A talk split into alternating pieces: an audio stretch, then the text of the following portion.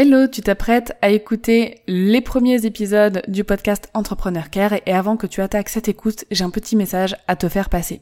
Effectivement, les premiers épisodes du podcast Entrepreneur Care concernent un ancien podcast qui s'appelait Journal d'une nouvelle vie. C'est le premier podcast que j'ai sorti et qui relatait en fait mon expérience en tant que freelance. Donc cela ne parle quasiment pas de customer care. Je tenais à te prévenir avant que tu attaques l'écoute de ces épisodes. Tu pourras retrouver tous les épisodes qui parlent de customer care et là où le vrai podcast Entrepreneur Care a commencé à partir de l'épisode numéro 31.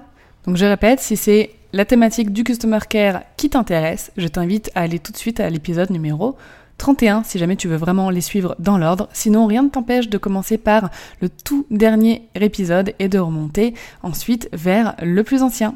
Très belle écoute à toi Bienvenue dans Journal d'une nouvelle vie, le podcast qui parle entrepreneuriat féminin sans filtre. Je suis Doriane du blog dorianbaker.com sur lequel j'aborde de nombreux sujets liés à l'entrepreneuriat et au lifestyle de ce mode de vie. Je suis ton hôte pour ce podcast et je suis heureuse de t'accueillir pour ce nouvel épisode. Belle écoute à toi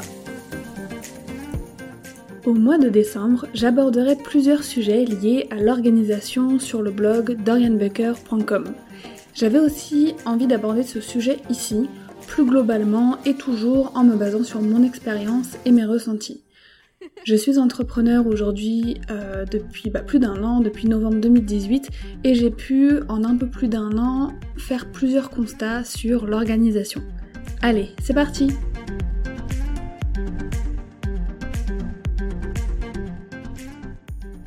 Hey, aujourd'hui je vais commencer par te demander une faveur. D'habitude, je le fais à la fin de l'épisode, mais là, j'ai vraiment besoin de toi.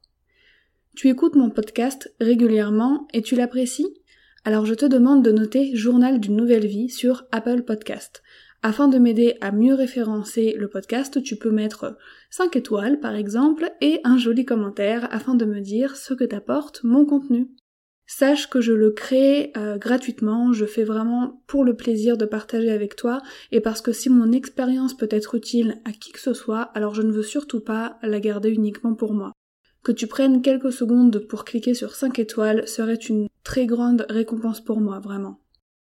Aussi, tu l'as sûrement remarqué, mes journaux d'une nouvelle vie a changé de tête. J'ai en effet fait refaire l'identité visuelle du podcast.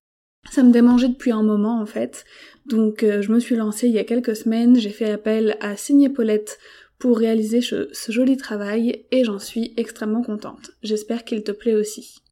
Bon sinon, j'espère que tout va bien de ton côté. Moi j'ai commencé à organiser mon année 2020. Je sais pas si toi t'as commencé à le faire. Bon, je, le, je l'ai fait dans les grandes lignes, hein, bien sûr, au niveau business et surtout euh, par rapport à ma nouvelle vie. Comme je le disais, il y a un an, je commençais euh, bah, une nouvelle vie d'entrepreneur, d'où le nom du podcast, et très prochainement, une nouvelle vie viendra s'y incrémenter, comme deux nouvelles vies en une, un peu comme une euh, inception de nouvelle vie, tu vois, avec euh, le fait de devenir parent.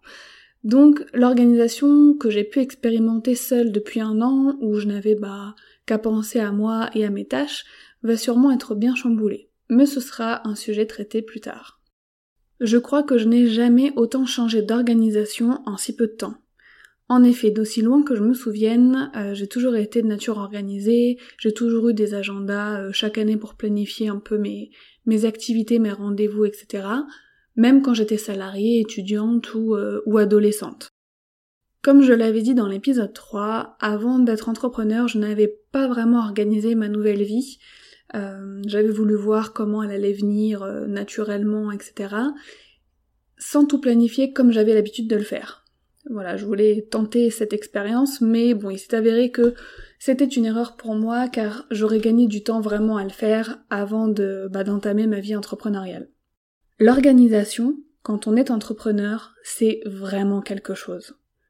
Mais vraiment. Et encore, je me considère comme une petite joueuse. Je suis une, junior encore. Je suis dans le bain seulement depuis un an. Et je sais que je n'ai pas fini euh, d'en apprendre sur la productivité et le fait de gérer son temps. Il y a deux gros éléments à gérer dans son organisation en tant qu'entrepreneur. La première, c'est de faire la distinction entre sa vie perso et sa vie pro.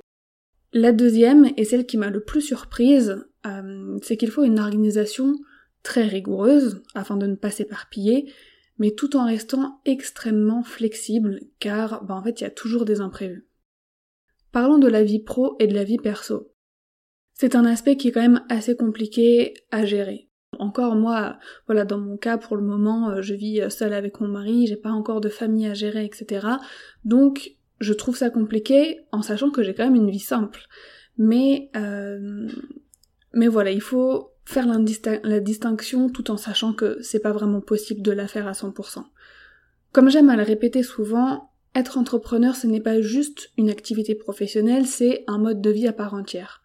Toute notre façon de vivre change quand on devient entrepreneur et bah, ces deux vies-là se retrouvent un peu entremêlées.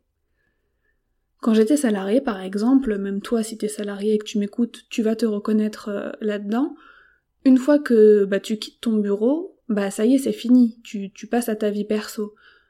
Mais quand t'es entrepreneur, euh, surtout si t'es comme moi et que tu es passionné, que tu aimes ce que tu fais, bah t'as tout le temps le sentiment d'être en train de bosser. Dès que tu, dès que tu as du temps libre, du temps en plus, bah t'en profites en fait pour retourner sur l'ordinateur. En fait, il n'y a plus de délimitation claire, nette et précise entre la vie professionnelle et la vie personnelle. Et donc, comme je le disais, si t'es comme moi, passionné, que t'as toujours des idées, etc., bah tu bascules vite sur ton PC portable, même quand tu regardes un film en famille, par exemple. Et ce point-là, vie pro, vie perso, rejoint totalement le deuxième point. On doit se fixer des limites dans notre activité. Par exemple, je m'interdis de bosser la nuit après 22 heures, disons, euh, voilà, par incident exceptionnel, comme ça a déjà arriver, un épisode de podcast qui se supprime euh, par enchantement et que je dois euh, remonter pour le lendemain, mais voilà, ça arrive quand même rarement. Cette limite, c'est vraiment ma grosse interdiction. Ensuite, je me fixe de bosser, voilà, la semaine, mais les week-ends, euh, j'essaye de les garder libres, même s'il m'arrive, franchement, en toute sincérité, de quand même bosser. Euh, pareil, en semaine, il peut m'arriver voilà, de recevoir de la famille à l'improviste et de consacrer toute une journée euh, à ma famille alors que j'avais prévu de travailler. Parce que oui, quand tu travailles de chez toi, les gens ont tendance à penser que t'es pas vraiment occupé. Donc les visites à l'improviste, ça arrive souvent. Mais c'est pas grave, c'est la vie que j'ai choisie, c'est comme ça, et bah, c'est pour ça que j'ai choisi ce mode de vie. Quand ça arrive, bah, je profite à fond du moment, j'oublie le boulot et je décale mes tâches à un jour où j'avais prévu d'être off par exemple. Mon planning est déjà fait à l'avance, tout est carré, mais je m'adapte euh, et j'adapte mon planning selon bah, les événements de la vie. Ça, je l'ai appris surtout grâce, ou devrais-je dire plutôt à cause, euh, de malheureux événements qui peuvent arriver dans la vie. Quand j'avais été agressée en avril dernier par exemple, et que mon moral était vraiment au plus bas, je culpabilisais en plus de ne pas euh, travailler plus, de faire juste le strict minimum. Mais après, je me suis bousculée, je me suis dit, mais attends, euh, tu viens de vivre un truc euh, pas cool, ton esprit a besoin de temps pour s'en remettre, etc. donc stop en fait. Au bout d'un moment, il faut arrêter de, voilà, de, se culpabiliser pour rien parce que c'est la culpabilité, c'est quelque chose qui arrive beaucoup quand on est entrepreneur et qu'on fait pas autant que ce qu'on aimerait faire. Enfin bref.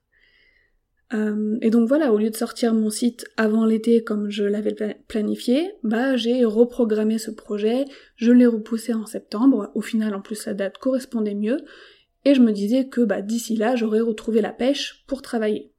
Au bout d'un mois environ, j'ai pu m'y remettre sérieusement car euh, bah, c'était le bon moment, c'est tout. Si j'avais été salarié par exemple, je n'aurais pas eu à m'inquiéter de ça, j'aurais pas eu à m'inquiéter euh, des, des projets, du travail, parce que bah, le boulot aurait été fait à ma place en fait. Concernant le fait d'être rigoureuse et de tenir son organisation, mais d'être aussi très flexible, je pense que ça s'atténue avec l'expérience quand même. Par exemple, il m'est arrivé de planifier certains projets sur un certain temps, et de me rendre compte dans la pratique que cela demandait en fait beaucoup beaucoup beaucoup plus de temps que je l'avais programmé.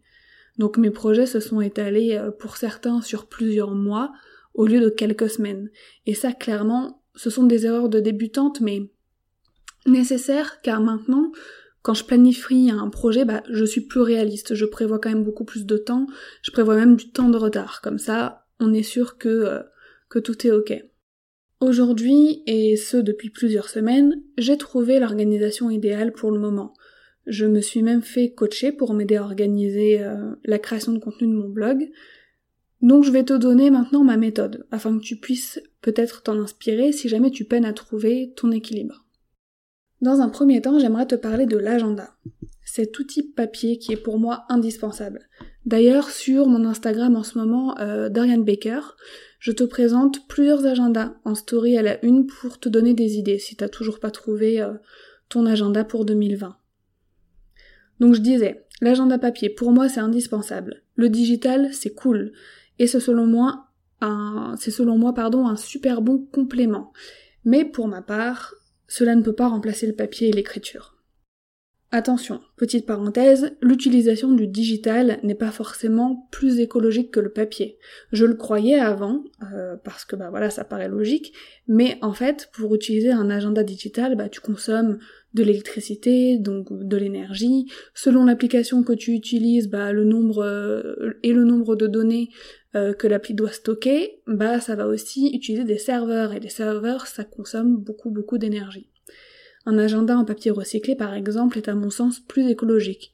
Mais bon, ça c'est une petite parenthèse comme je le disais. Euh, malheureusement j'utilise aussi hein, des applications pour m'organiser. Mais bref, on reparlera de comment réduire son impact environnemental quand on est entrepreneur plus tard. Ça pourrait être euh, un très bon sujet d'ailleurs de d'articles ou de podcasts. Je me le note. Donc actuellement, j'ai deux agendas papier. Un pour organiser ma vie euh, globalement, tu vois, les rendez-vous, etc., pour euh, détailler mes tâches, pour mes projets à moi. Le second agenda papier, il est destiné uniquement à mes tâches freelance, à ce que je dois réaliser pour mes clients. Je me fixe par exemple, voilà, de travailler du lundi au vendredi, le matin pour mes clients, à ce moment-là, bah, je sors l'agenda réservé aux clients, et l'après-midi sur mes projets. Lorsque j'ai des rendez-vous médicaux, etc., j'essaie de les prendre l'après-midi afin de ne pas empiéter sur mon travail client, car c'est pour moi une priorité. Si ce n'est pas possible, bah voilà, ça m'est déjà arrivé euh, de devoir prendre des rendez-vous le matin, et euh, pour le coup, bah, je bosse un petit peu plus la veille ou le lendemain pour ne pas être en retard dans mes tâches. Si c'est l'après-midi et donc ça empiète sur euh, sur mon temps de projet, on va dire, bah je vais bosser un peu plus tard, ce jour-là le soir, ou, euh, je décale mes tâches tout simplement. Le week-end, comme je le disais tout à l'heure, je vais pas te mentir, pour le moment je ne prends pas toutes les semaines deux jours 100% off.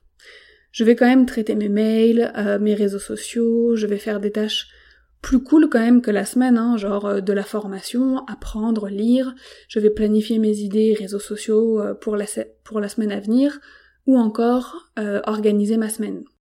Donc toutes ces choses-là, je les répertorie, je les note chaque jour, chaque semaine, chaque mois. Si c'est une tâche répétitive, peu importe, je la note à chaque fois que je dois l'effectuer. Pour 2020, j'ai ma petite idée pour réagencer un peu cette organisation, mais j'aurai toujours deux agendas, ça c'est sûr, euh, je t'en reparlerai en décembre sur le blog.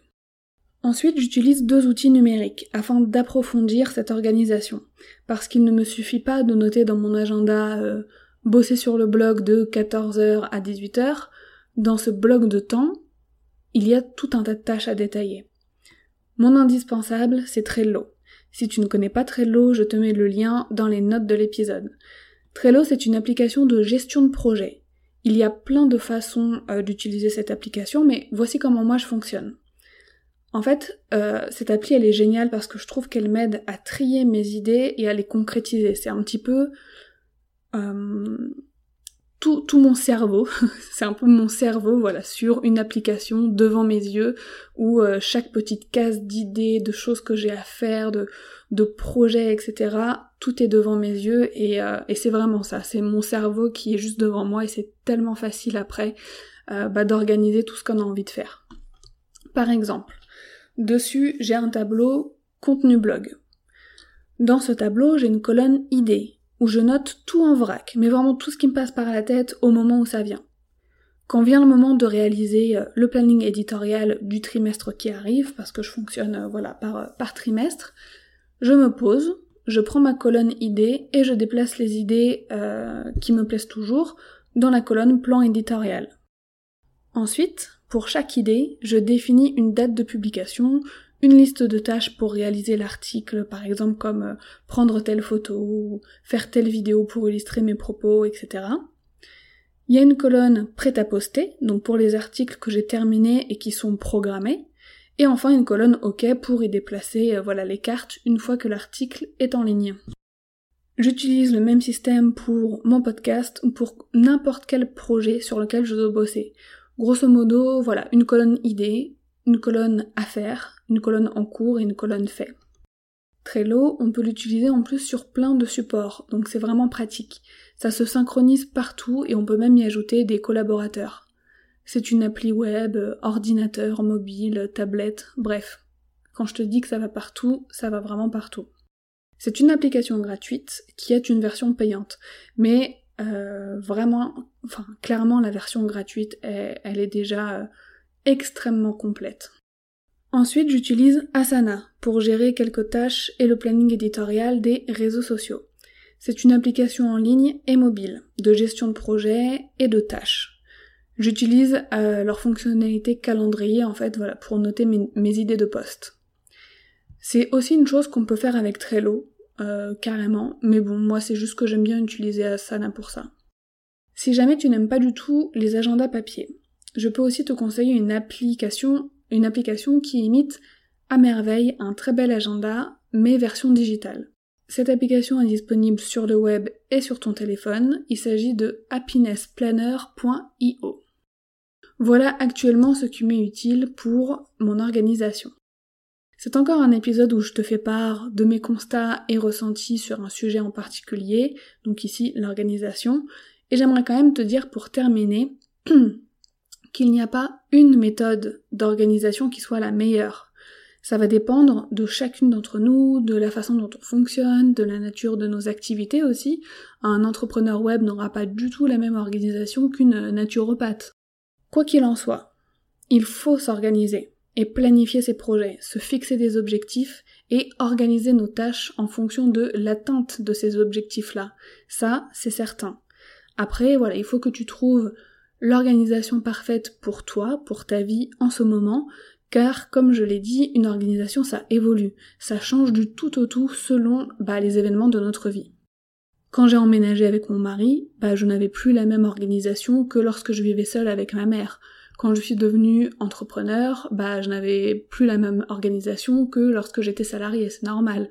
Et là, bah voilà, avec un bébé qui arrive, mon organisation qui pourtant me convient extrêmement bien en ce moment, va également évoluer ce sera un nouveau gros défi pour moi de trouver bah, le bon équilibre, de retrouver un équilibre entre rigueur et flexibilité. Et je pense que de la flexibilité, il m'en faudra beaucoup. Le sujet de l'organisation me passionne vraiment, alors j'ouvre le débat là-dessus sur mes réseaux sociaux, Twitter et Instagram à jnv underscore podcast. Si jamais suivre mon quotidien d'entrepreneur te tente, tu peux aussi me retrouver sur Dorian underscore Baker et lire mes articles sur dorianbaker.com. La citation de la semaine nous vient de Jean-René Fourtouf. On ne rigole pas sur les noms de famille. Qui est un homme d'affaires français et aussi professeur en mathématiques. Son parcours est d'ailleurs super impressionnant. Il a dit une phrase qui colle parfaitement avec ce que je pense et ce qu'on vient de voir. Organiser, ce n'est pas mettre de l'ordre, c'est donner de la vie.